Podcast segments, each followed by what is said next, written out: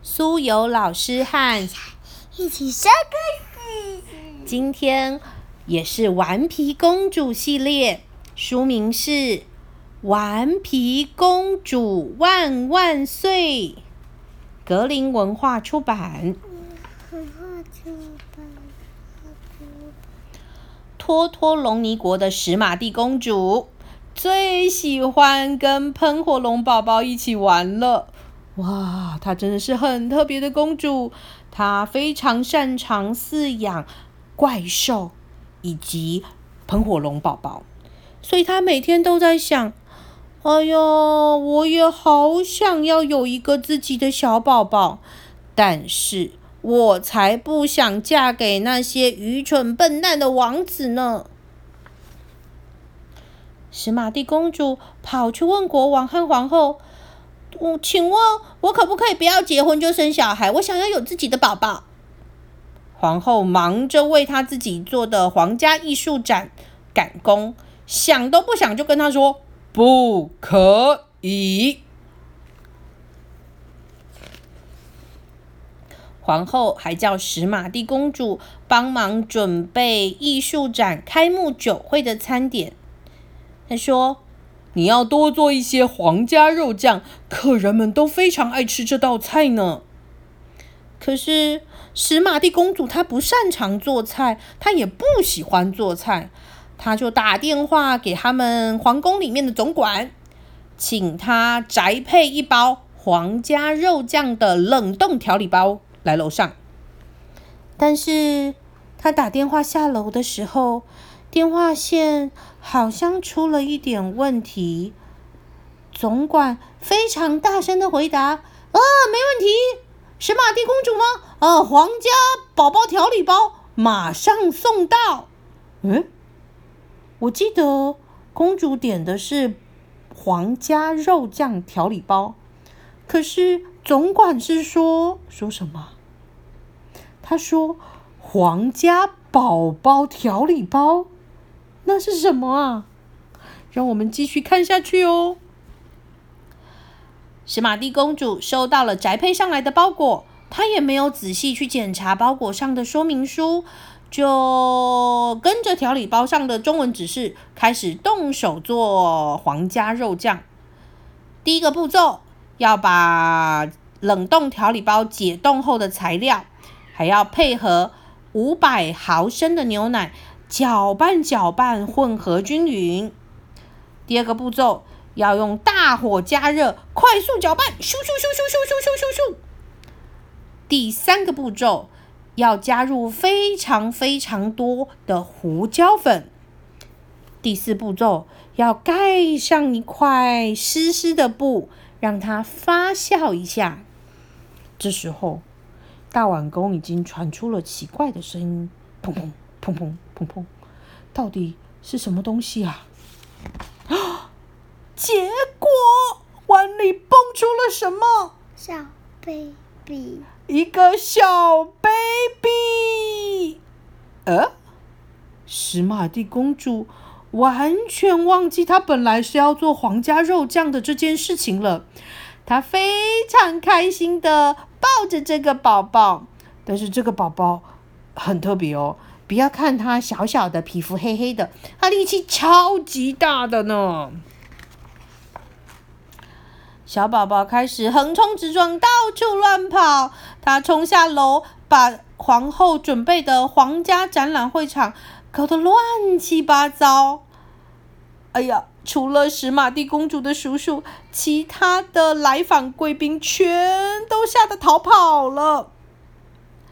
因为他的叔叔是个坏蛋，大家都称他为故人怨伯爵，看起来就很讨厌。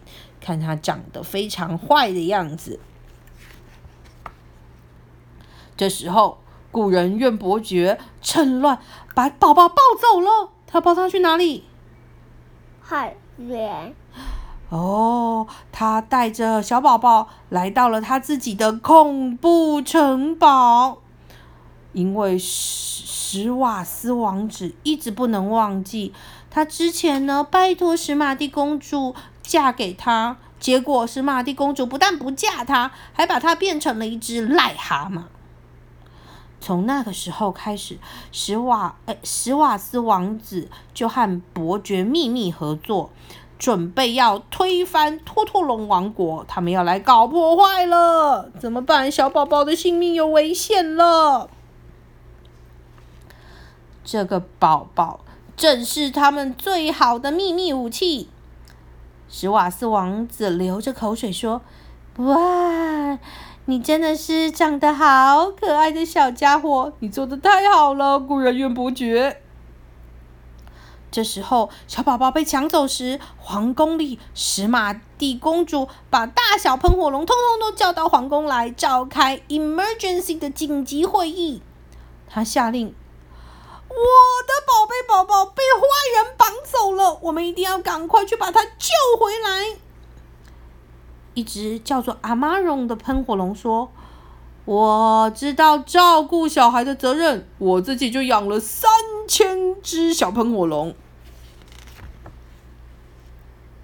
这时，史玛蒂公主骑上，骑上什么呢？飞龙。骑上她的喷火飞龙，然后呢，组成了空中大队。朝亚马逊，哎，朝恐怖城堡飞过去喽！喷火龙开始飞向城堡，喷出炙热的火焰，把城堡烧得红彤彤的，还很烫很烫。这时候，两个坏蛋正逃出来，就被他们抓住了。史玛蒂公主骑着喷火龙。很快的从窗户飞进去，把她的小宝宝给救了出来。你们看，史玛蒂公主对国王跟皇后说：“我自己拯救了托托农尼王国。”皇后说：“太好了，我很高兴你这么勇敢，我们可以放心把这个国家交给你喽。”我们要去举办皇家世纪艺术巡回展喽，但是千万不要让这可怕的小宝宝趁我们不在的时候把皇宫给拆掉喽，可以吗？可以，可以哦。好，我们来看看。啊，才没几天，史玛蒂公主就发现，原来照顾小孩比管理国家还要困难非常多。这个小宝宝的力气超级大，而且他很调皮、很捣蛋，根本就是个皮蛋。很快就变成皇宫里的大麻烦。唉，史玛蒂公主坐在办公桌前，她有点难过的想：也许有些人天生就不适合养小孩吧。史玛蒂公主突然有一个好点子，她跑去问阿玛总喷火龙，可不可以送她一个龙蛋？喷火龙一口答应，没问题，我的蛋超级多的，不过你必须要乖乖孵个一个星期，小小龙才会生出来哟。可怜的史玛蒂公主为了要孵蛋，一整个星期都没有睡好觉。不过，辛苦的努力是值得的。他孵出了一对，一对什么呢？喷火龙。一对双胞胎喷火龙。这对双胞胎的名字叫做庞哥和邦哥。小宝宝非常喜欢这对喷火龙，而且呢，他非常听他们的话，都不敢再乱来了。所以。每当他的爸爸妈妈，也就是国王、皇后打电话回来皇宫问：“哎，请问我们国家现在还好吗？”史玛蒂公主都很诚实的回答：“哼哼哼哼，每一个小东西都被我管得服服帖帖的，没问题，交给我就对了。”我们的故事分享到这里。请大家给我们五星评价。我们的故事已经讲完了，大家拜拜。